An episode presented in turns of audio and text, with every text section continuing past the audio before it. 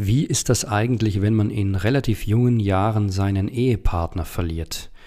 Über das Thema spreche ich gleich mit Matthias und ich hätte mir gewünscht, äh, einen nicht so fröhlichen Memento-Jingle zu haben. Aber nun ja, steigen wir ein. Ja, willkommen zu einer neuen Episode von Geschichten schreibt das Leben mit Memento Stories. Mein Name ist Albert Brückmann und ich habe heute den Matthias hier, der ähm, eine ganz interessante Kurzgeschichte auch mitgebracht hat. Matthias, was ist dir passiert? Ja, hallo Albert. Ähm, ich habe meine Frau, die verstorben ist, auf die andere Seite begleitet.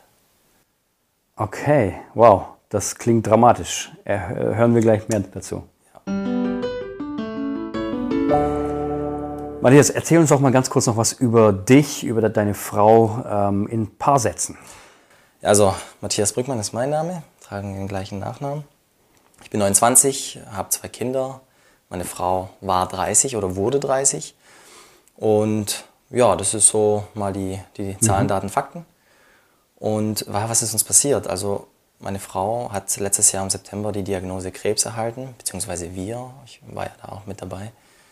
Und ja, wir haben viel gegen die Krankheit gekämpft und letzten Endes war es dann so, dass irgendwann wusste man, okay, die Ärzte sagen auch schon, wir haben nicht mehr viel Zeit. Es, wird eine, es ist eine begrenzte Zeit jetzt nur noch und wir müssen uns darauf vorbereiten, dass sie sterben wird. Ähm, der Zeitpunkt, wo uns die Ärzte gesagt haben, dass Nelly sterben wird, haben, da, da kam die Ärztin und meinte, okay, wir haben jetzt noch sechs bis zwölf Monate Zeit. Lediglich waren es aber nur zwei Wochen. Oh. Also vom, von der Info der Ärztin bis zu ihrem Tod waren es dann zwei Wochen anstatt sechs bis zwölf Monate her. Und ja, wie, wie habe ich meine Frau aufs, auf die andere Seite begleitet? Als feststand oder als ich gemerkt habe, dass sie sterben wird, äh, das habe ich daran festgestellt, dass der Sterbeprozess angefangen hat. Wie sieht man sowas? Wie, äh, ich, ich, ich wusste ehrlich gesagt auch nicht, wie man sowas sehen kann. Wie, wie kann ein Sterbeprozess anfangen? Aber man hat gemerkt, dass sich der Kreislauf zentralisiert. Also das ist jetzt ein bisschen medizinisch ausgedrückt. Mhm. Äh, ich versuche es kurz zu erklären. Es ist so, dass die Extremitäten, ähm, die werden vom Körper nicht mehr so versorgt, nicht mehr so durchblutet, wie jetzt ähm, das Zentrum des Körpers, also da, okay. wo das Herz einfach ist. Und ich habe einfach gemerkt, dass sie immer schwieriger atmet, immer ähm, ja, ihre physische Verfassung wurde einfach von Stunde zu Stunde schlechter. Und dann habe ich gemerkt, dass einfach solche blauen Flecken an den Extremitäten anfangen, vor allem an den Beinen hat man es dann gemerkt. Ähm, und so habe ich festgestellt, dass der Sterbeprozess anfängt. Ihr wart im Krankenhaus zu dem Zeitpunkt? Genau, wir waren auf der Palliativstation. Das ist die Station, wo quasi die Menschen begleitet werden. Ähm, Palliativmedizin ist ein Bereich, wo die Menschen, ja, kann sagen, beim Sterben begleitet werden. Ja, okay. Und Wie waren so die letzten Stunden? Was ist passiert? Als, als ich gesehen habe, dass dieser, wie gesagt, dass der Prozess äh, eingeleitet wurde durch den Körper, habe ich sofort die Familie informiert. Also ich war alleine zu dem Zeitpunkt ähm, bei meiner Frau und habe gemerkt, okay, ich, ich muss jetzt die Familie informieren, damit sich alle noch verabschieden können.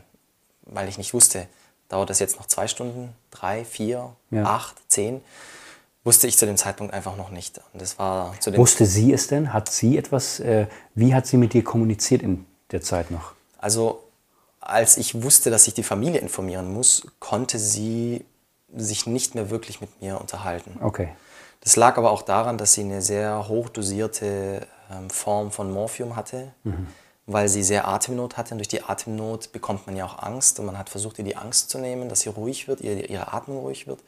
Und sie war nicht mehr in der Lage, mit mir klar zu kommunizieren. Sie hat mich erkannt, sie wusste, ich bin da, aber sie hat mich jetzt nicht wirklich, ja, wahrgenommen hat sie mich schon, aber nicht wirklich äh, interagiert mit mir. Es war eher so ein, eine Wahrnehmung. Ja, okay. Wie würdest du Nelly denn bis zu diesem Zeitpunkt beschreiben? Was war das für eine Frau?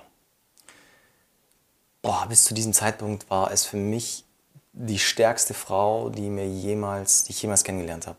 Ähm, die hat sogar meine Mutter übertrumpft. Absolut. Also Nelly war so stark, wie sie mit der Krankheit umgegangen ist. Sie hat es mit Würde getragen. Die hat nie gemeckert. Klar, es gab Zeiten, wo sie einfach auch traurig war und auch sich gefragt hat, warum, warum ich? Ich bin so jung, ich habe zwei Kinder, das Leben geht doch jetzt erst los. Aber sie hat es immer mit Würde getragen. Ja. Und die war so stark und das hat mich einfach extrem beeindruckt. Okay. Deine zwei Kinder, die du gerade erwähnt hast, eure zwei Kinder, äh, wie haben die diesen Prozess erlebt, als Mama jetzt gehen musste? Habt ihr sie davor beschützt oder habt ihr sie mit einbezogen? Wie ist das gelaufen? Also ich wollte, also Nelly wollte eigentlich nicht, dass sie die Kinder nochmal sieht, ähm, aber ich dachte, dass es für die Kinder einfach gut ist, einfach, dass die einen, einen, einen sauberen Abschluss haben. Ich hab, bin nach Hause gefahren, habe die Kinder eingepackt und bin mit denen ins Krankenhaus gefahren. Und ähm, dann habe ich meine Kinder einfach bewusst sich von ihrer Mutter verabschieden lassen. Mhm. Das war ein sehr emotionaler Moment, ähm, auch, für, auch für Nelly. Sie hat dann die Kinder auch nochmal richtig wahrgenommen und hat sich in dem Moment auch sehr gefreut, sie zu sehen. Okay. Also sie war dankbar. Sie hat mir auch dann kurz ein Danke noch zugeworfen, ja. dass die Kinder nochmal da waren, dass sie sie nochmal verabschieden konnte, nochmal umarmen konnte. Ähm, ja, für die Größere war es natürlich äh, schon verständlich. Sie wusste, was abgeht. Ja. Für die Kleine war es eher so, ja, die hat es nicht wirklich realisiert, aber für die Große war es schon heftig. Okay. Ich wollte sie nicht davor bewahren, weil ich denke, es wäre unfair den Kindern gegenüber, sie, es, denen diese Möglichkeit zu entziehen. Mhm. Sodass sie mir nachher den Vorwurf nicht machen können, ich konnte mich nicht mehr von Mama verabschieden. Und wie sind Sie damit umgegangen? Relativ neutral, muss ich sagen. Diese, diese Feststellung, dass jetzt Mama nicht mehr da ist, das kam bei Penina, also bei meiner älteren Tochter, relativ zeitverzögert. So. Okay.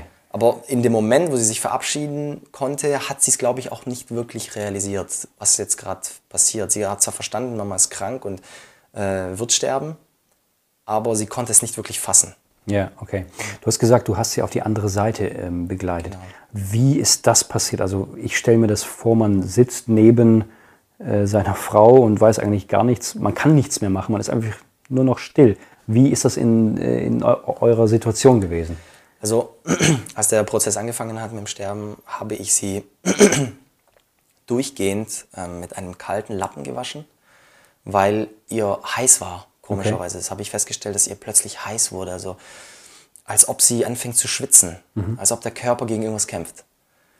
Und ich habe dann einfach immer wieder kalte Lappen genommen, ähm, habe sie dann abgewaschen. Ähm, meine Schwiegermutter ist dann noch dazu gekommen, die Schwestern als die Familie dann peu à peu dazugekommen sind, haben wir uns immer abgewechselt. Wir haben sie eigentlich durchgehend mit kühlen Lappen ähm, abgewaschen, abgestrichen, ja. damit es ihr kühl bleibt. Okay. Und ähm, ja, dann als die ganze Familie dann letzten Endes da war und die letzten dann wieder gegangen sind, das war dann gegen 22 Uhr abends, also gegen 15, 16 Uhr nachmittags hat der Prozess angefangen und gegen ähm, Abend sind dann die Familie gegangen und ich habe gesagt, ich bleibe auf jeden Fall bis zum Schluss. Vor allem, weil ich ihr versprochen habe, Schatz, ich werde für dich bis zum Schluss da bleiben. Ja.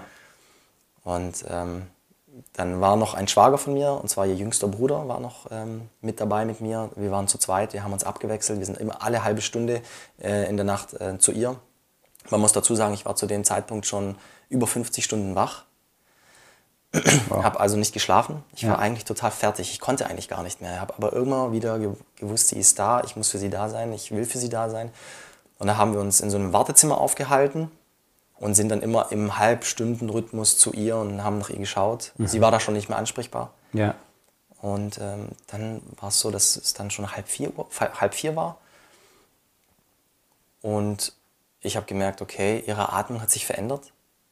Ich habe gesehen, die Medikation wurde angepasst. Es wurde weniger Medikamente gegeben. Und als ich dann mit der Arzthelferin gesprochen habe, hat sie gesagt, es ist bald soweit. Mhm. Und dann habe ich gesagt, okay, jetzt kann ich nicht mehr weg, jetzt bleibe ich hier. Und dann, äh, so wie ich rein bin, habe ich das Gefühl gehabt, sie hat gespürt, dass ich komme. Ich habe ihre Hand genommen, sie hat nochmal eine kleine Reaktion von sich gegeben, hat dann noch zwei, drei Atemzüge von sich gelassen und war dann weg. Okay. Was war dein erster Gedanke dann, als du gemerkt hast, wow, es, es ist vorbei? Ja? Wie, wie, hast du, wie hast du das aufgenommen? Ich, ich wusste ehrlich gesagt gar nicht, wie ich in dem Moment denken soll. Ähm, dieser Moment war so krass, weil man einfach in dem Moment seine Frau verliert, abgibt. Und man kann es gar nicht wirklich fassen das, die Person war vor zwei Minuten noch da, also die Seele war noch da oder der, der, der Inhalt des Körpers. Mhm. Und plötzlich ist es nur noch ein toter Körper und kein, kein lebendiger mehr. Und das war so, dieser Moment, das zu, zu begreifen, das war, war Verstehe, ja. ich wusste gar nicht, was, was mache ich jetzt? jetzt? Die ist jetzt nicht mehr da. Dieses, dieses Mhm. Realisieren, sie ist jetzt nicht mehr da.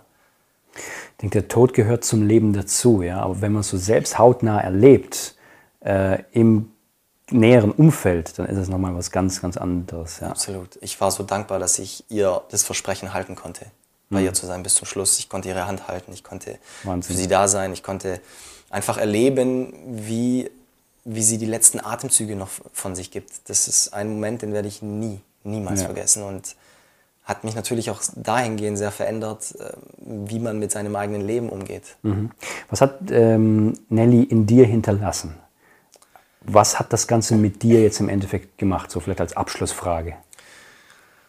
ich, also Nelly hat sich ähm, den Wunsch, den sie mir mitgegeben hat, auf den Weg ist, ähm, bete mit deinen Kindern. Oh, okay. Also ich, ich soll ganz viel Zeit mit ihnen verbringen, ich soll für sie da sein, mit ihnen jeden Tag äh, ins Gebet gehen und das machen wir auch. Es gibt keinen Tag, an dem das nicht passiert. Aber auch sonst hat sie auch sehr, sehr viel, ähm, dadurch, dass sie mir ein großes Vorbild geworden ist in der Situation, in dem Umgang, hat sie mir einfach gezeigt, wie man auch in schwersten Dingen im Leben trotzdem immer das Positive herausziehen konnte. Ja. Und das hat sie einfach pff, perfekt gemacht. Also Okay. ich, ich wüsste nicht, wie ich mit dieser Krankheit umgegangen wäre, mit der Situation und mit dem Wissen, ich werde sterben, werde zwei Kinder zurücklassen und eine Frau. Ich wüsste nicht, wie ich damit äh, umgehen sollte. Aber sie hat es so bravourös gemacht, dass sie mir einfach so, eine, so ein Vorbild war und mir einfach gezeigt hat, ja, in, in schweren Dingen, in schweren Situationen des Lebens kann man trotzdem was Gutes sehen. Ja, toll. Ja. auch solche Geschichten schreibt das Leben.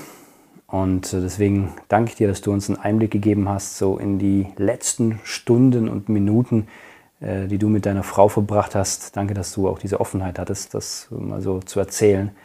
Äh, weil das ist ja etwas, das kriegen andere gar nicht so mit. Ja.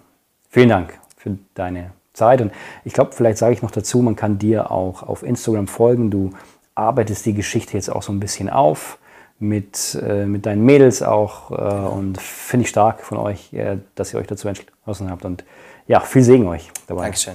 Mach's gut. Ciao. Ciao.